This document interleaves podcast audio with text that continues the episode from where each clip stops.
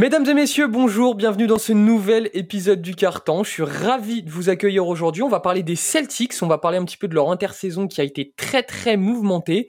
Pour m'accompagner les deux Lascar, ils étaient là la dernière fois, ils sont de retour. Benjamin Moubèche, comment ça va mon frérot? Eh ben écoute, euh, ça va bien, même si je dois faire mon devoir journalistique et informer les auditeurs du carton que Hugo me souhaite de m'étouffer en buvant de l'eau. Voilà, c'est ce qui vient de se passer juste avant l'enregistrement. Euh, on balance ici, on, snitch. Euh, et, voilà, donc ça va, mais je t'aime pas. Je plaide coupable. Je plaide coupable. Merci. Florian Tixier, monsieur a entraînement après, il a pas le temps là, faut, faut qu'on envoie. Comment ça va Vous n'avez pas le temps et vous vous battez pour savoir qui crache de l'eau sur qui. Merci. Alors d'ailleurs, en parlant d'eau, Benjamin, euh, je rigole. Allez, on envoie tout de suite, les gars. On commence. Euh, on va parler des, des Celtics. Je vous l'ai dit, euh, je vous l'ai dit un petit peu dans l'intro. On va, voilà, on va se faire un petit freestyle, un petit peu de tout ce qui s'est passé pendant l'intersaison du côté de Boston, parce qu'il y a eu vraiment beaucoup, beaucoup de mouvements. Florian, je commence par toi. C'est peut-être l'info l'info qui a fait couler le plus d'encre, j'ai envie de dire, c'est l'énorme prolongation de contrat de Jalen Brown, qui a pris la plus grosse, euh, qui, a tout simplement à l'heure actuelle le plus gros contrat de l'histoire de la NBA. Alors tu vois, je pensais que tu allais me dire le plus gros, euh, la plus grosse information, c'est l'arrivée de Christophe et, le départ de Smart. Mais on peut partir sur, euh, sur le salaire de, de Jalen Brown, moi ça me dérange pas. Ce qui est intéressant. C'est celle qui a fait le couler le plus d'encre. Ouais, ouais, bah récemment, ouais, c'est vrai, que. En fait, ça fait couler de l'encre pour ainsi dire un peu rien, je trouve parce que euh, en fait, on est dans une situation où euh, un choix devait être fait entre euh, garder le duo Brown-Tatum mhm. ou le séparer. la dernière fois, on a fait un podcast sur les franchises qui ne savaient pas où elles allaient. là, pour le coup, on a la chance avec Boston d'avoir une franchise qui sait exactement où elle va et qui, fait des, qui prend des décisions fortes, comme on va le voir avec l'arrivée de Kristaps juste après. Le fait que Jalen Brown prenne 200 millions ou prenne 300 millions, en fait, c'est juste du chiffre parce qu'en fait, son salarié cap est plombé.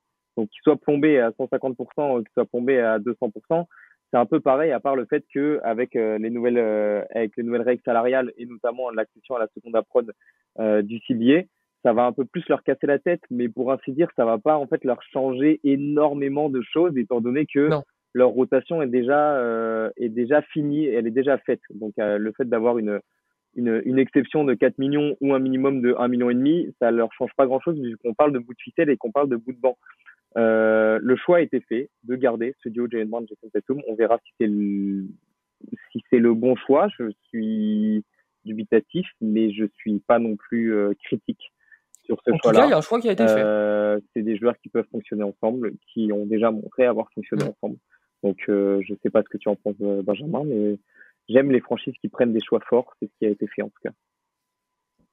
Bah, de toute façon, je pense que, comme tu disais, on a fait couler beaucoup d'encre pour rien parce qu'on était vraiment dans cette position où, de toute façon, Jalen Brown demandait 35% du max. Il n'a aucune raison de faire un, vraiment un sacrifice salarial pour une franchise qui a plusieurs fois envisagé de le trader, notamment pour Kevin Durant, euh, ce qui a abîmé leur relation. Donc, en fait, euh, il fallait les 35% pour garder mmh Jalen Brown. Logique. C'est logique que ce soit le plus gros contrat de, de l'histoire de l'NBA parce que c'est euh, la seule extension à 35% de l'été et le salary cap augmente. Donc pareil, ça c'est euh, on parle beaucoup du chiffre historique, mais l'été prochain, Jason Tatum, il va refaire l'histoire. L'été prochain, hein, Exactement. Euh, 400, 1 million, pas. Bah, on a parlé de Siakam euh, dans, dans, le dernier épisode, voilà, on y est. Hein. Exactement. Donc en fait, c'est logique et moi personnellement, je suis très partisan de garder ce duo. Quand tu as une équipe qui va en finale NBA, qui fonctionne bien, tu as deux stars qui sont dynamiques, qui savent marcher ensemble, euh, qui ont l'air d'avoir un impact positif dans le vestiaire. En fait, tu aucun red flag et tout est ouvert. Tu aucune raison de sacrifier ces parties-là. Euh, donc j'ai envie de dire, c'est cohérent de le garder. Euh, maintenant, voilà, il y a eu des ajouts autour. De toute façon, c'était l'un ou l'autre. C'était soit tu changeais cette base-là et tu essayais de garder tes role players autour, soit tu changeais ce qu'il y avait autour en gardant cette base-là. Ils ont fait l'inverse, on va en parler plus en détail. Pour moi, Christophe Porzingis, c'est un bon ajout. Donc à partir de ce stade-là, euh, conserver Jalen Brown, c'était pour moi le bon choix et un choix carrément cohérent. Moi, je suis plutôt d'accord avec ça. Euh, je, suis, assez satisfait de la, prolongation de Jalen Brown. Euh, je pense que, que le duo Tatum-Brown n'a pas encore montré le, maximum de ses, de ses capacités ensemble. Je veux dire, les deux joueurs, on sait que c'est des, des, joueurs élites, mais, mais je pense qu'il y, a une chose à faire avec ce duo. Euh, ils ont déjà été en finale, tu l'as dit en plus, Ben. Flo, on va passer, euh, on va passer au, au, reste. Là, on a parlé un petit peu de Christophe Porzingis, mais moi, je voulais quand même commencer par parler du, départ de Marcus Smart, quand même, parce que Marcus Smart est un joueur que j'adore, que j'ai envie de dire plutôt tout le monde adore. Je sais pas si Marcus Smart a des haters, sauf quand il flop, euh, quand ton équipe joue contre les Celtics, c'est un peu chiant. Bien sûr qu'il a des ah, haters. Il a Il en a des tonnes. Oui, mais bon, c'est un joueur sympathique, tu vois? Je sais pas. Enfin, ça je pense que ça a fait chier les gens, de de voir Marcus Smart partir de Boston parce que c'était quand même le cœur le cœur de cette équipe. quoi. Oui. Oui, à Memphis, faudra qu'on parle d'eux aussi, mais euh, un vestiaire, frérot, euh, des morts de faim. Bref, on reste sur, sur le départ de Smart à Boston, c'est une grosse perte. Florian, euh, le, départ de Smart, est-ce que tu penses que l'arrivée de Porzingis, ça peut compenser euh, le, départ de Marcus Smart? Bah, On parlait de choix fort. C'est un choix fort qui a été fait. Euh, mm. Au-delà de changement de nom, c'est souvent ce que retient le grand public. Ce que je retiens, en fait, c'est un changement de système, c'est un changement de paradigme dans la gestion de cette équipe. C'est-à-dire qu'avant, l'an dernier et les années précédentes, on était sur un système héliocentré autour de ces deux ailiers, avec une création secondaire assumé par Marcus Smart notamment, et notamment des rôles de connecteur et de protecteur de cercle pour ses intérieurs, avec alors Ford et, euh, et Robert Williams. Ce que j'aime, c'est qu'ils ont remarqué que ça n'avait pas marché l'an dernier et que des choix ont été forts, ont été faits, notamment par un, ils ont pris un c'est un coup d'opportunité en fait le départ de Smart et l'arrivée de Porzingis, c'est-à-dire que Porzingis arrivait sur hein.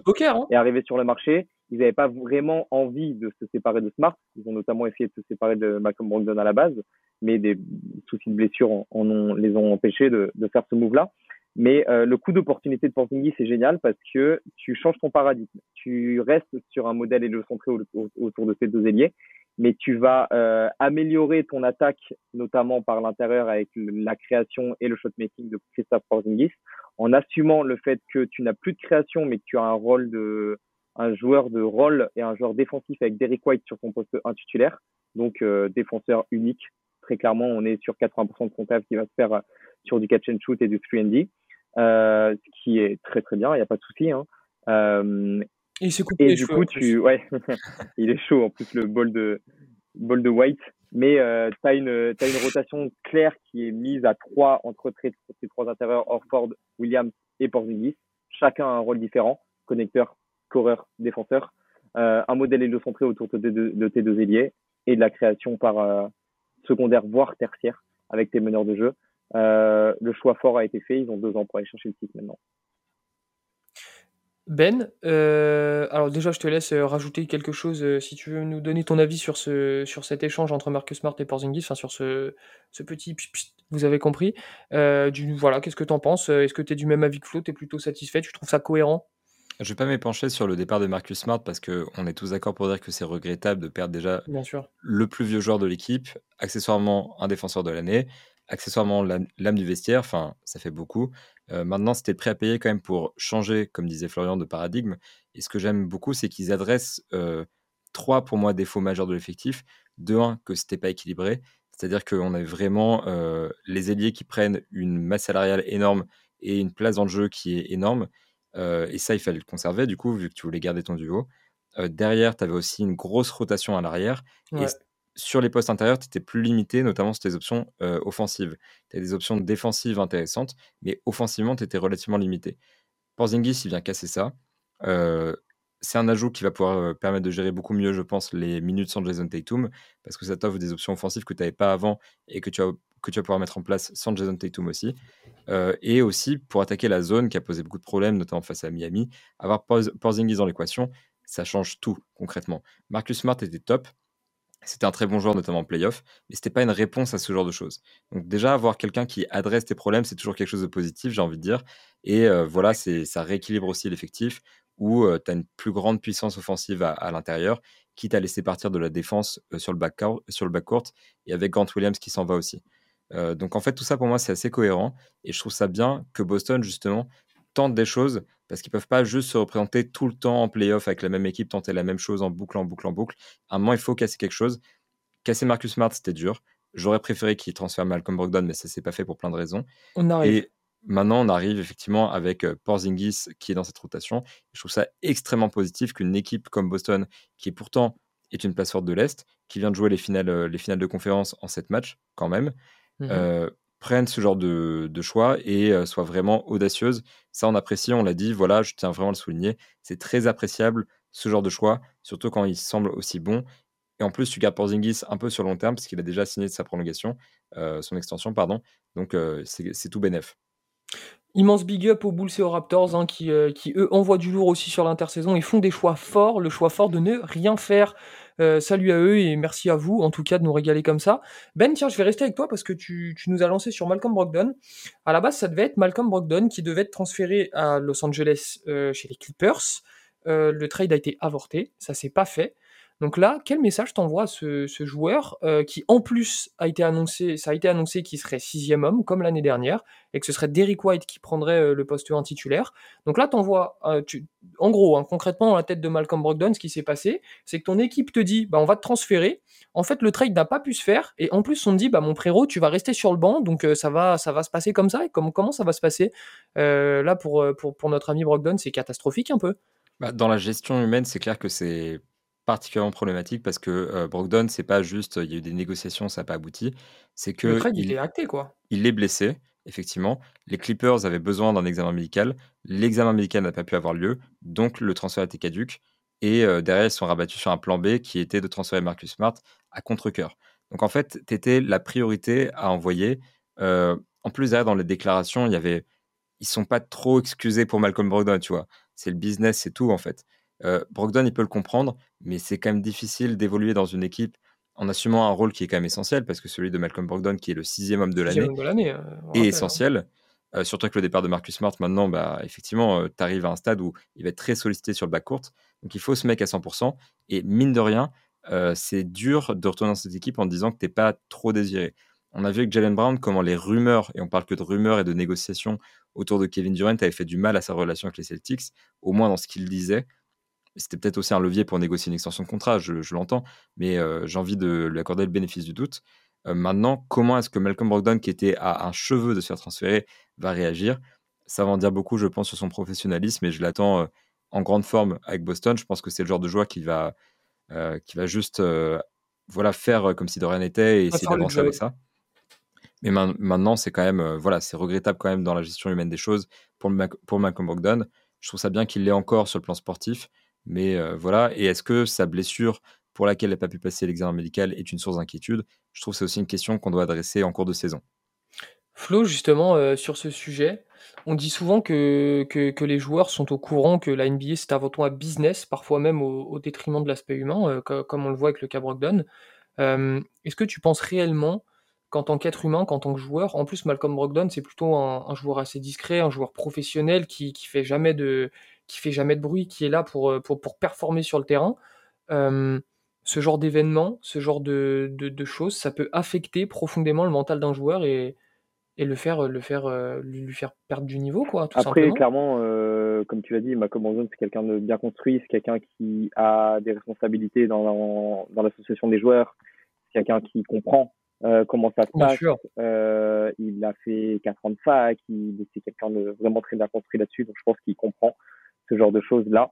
Euh, moi, ce que je pense, c'est que même s'il a été élu euh, homme de l'année, son utilisation Celtics ne doit pas lui correspondre à 100%. Parce que quand on est un joueur de ce calibre-là qui tournait en, euh, avec des stats quand même assez impressionnantes euh, du côté d'Indiana.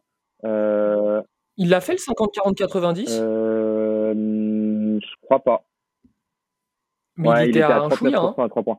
Mais c'est un mec qui tournait en 21-6-6, quoi.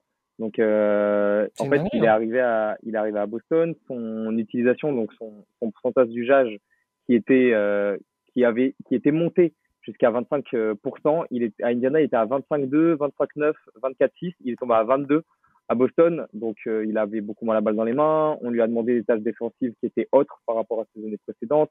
Là, il y a cette histoire-là. Ça commence à faire un peu beaucoup. Euh, on va avoir euh, son cas avec sa blessure. Je pense que c'est quelqu'un qui peut continuer à performer mais va pas falloir le prendre pour un jambon trop longtemps, je pense. Ouais, il y a, y a, certaines limites euh, à pas franchir, comme on dit. Les gars, quelque chose, à, quelque chose à rajouter un petit peu sur cet été des Celtics? On a un petit peu fait le tour. Ben? Ah, Moi, j'ai envie de poser une question pour que toi aussi, Hugo, tu puisses t'exprimer sur cette fin de podcast. Voilà. Ah, il m'en demande celui-là aujourd'hui. Hein. Et eh oui. Euh, justement, tu vois, la question de fin de podcast un peu classique, j'ai envie de dire. Est-ce que vous pensez que ces ajouts-là, ça suffira aux Celtics pour vraiment être euh, bah, les favoris de l'Est, tout simplement? C'est ça la question? Allez, pour qui la question Pour, euh, pour nos, chers auditeurs? Pour toi en priorité, Hugo, parce que euh, toi, tu réponds jamais aux questions. C'est pour ça que j'ai envie de te poser la question, tu vois, je suis gentil. Je, réponds aux questions, arrêtez de, arrête de me prendre comme ça, là. Euh, non, moi, moi, je pense que les ajouts, que vous, vous l'avez très bien dit, c'est très cohérent, je suis du même avis que vous.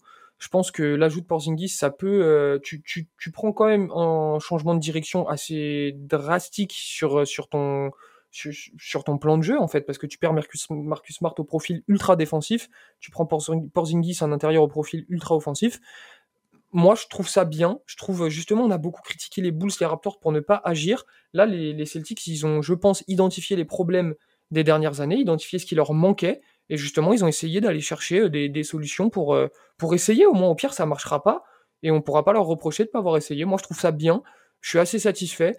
Euh, évidemment, les Celtics vont être une place forte de l'Est l'année prochaine. Il faudra compter sur eux, euh, compter sur eux parmi les favoris euh, pour, pour aller en finale NBA. J'attends de voir, mais, euh, mais je suis plutôt confiant pour eux. Bah, merci Hugo, et puis à tous ceux qui nous écoutent, n'oubliez pas de laisser une note sur Apple Podcast et Spotify.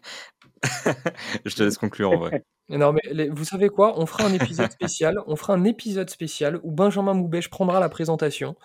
ça va être légendaire. Vous allez voir, on va se régaler. On le regardera tous dans les yeux on auscultera tous les moindres faits et gestes de ce petit euh, énergumène qui ne tient pas en place.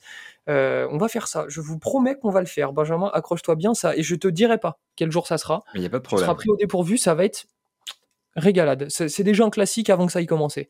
Euh, en tout cas, les gars, merci beaucoup d'être passés et de nous avoir donné, euh, donné ces petites analyses. Comme toujours, c'était très pertinent, très bien. Vous qui nous regardez, Benjamin l'a dit, petite note sur Apple Podcast, Spotify, commentaire sur YouTube, un petit message sur X, euh, sur Instagram, où vous voulez. ça fera, on fera plaisir hein. de vous répondre, évidemment. Oui, sur, sur, X.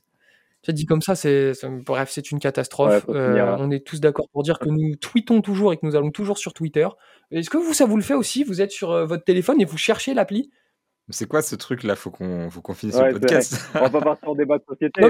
Est-ce que vous cherchez l'appli sur votre téléphone? Je veux savoir. Je ne cherche pas l'appli parce que je suis tout le temps sur Twitter. Tu veux que je sois où sinon? Sur Twitter? Ou sur X? Bien sûr. Fatalement. Bon allez, je vous laisse tranquille, je suis chiant. N'hésitez pas euh, du coup à nous laisser la petite note. Prenez soin de vous. À la prochaine.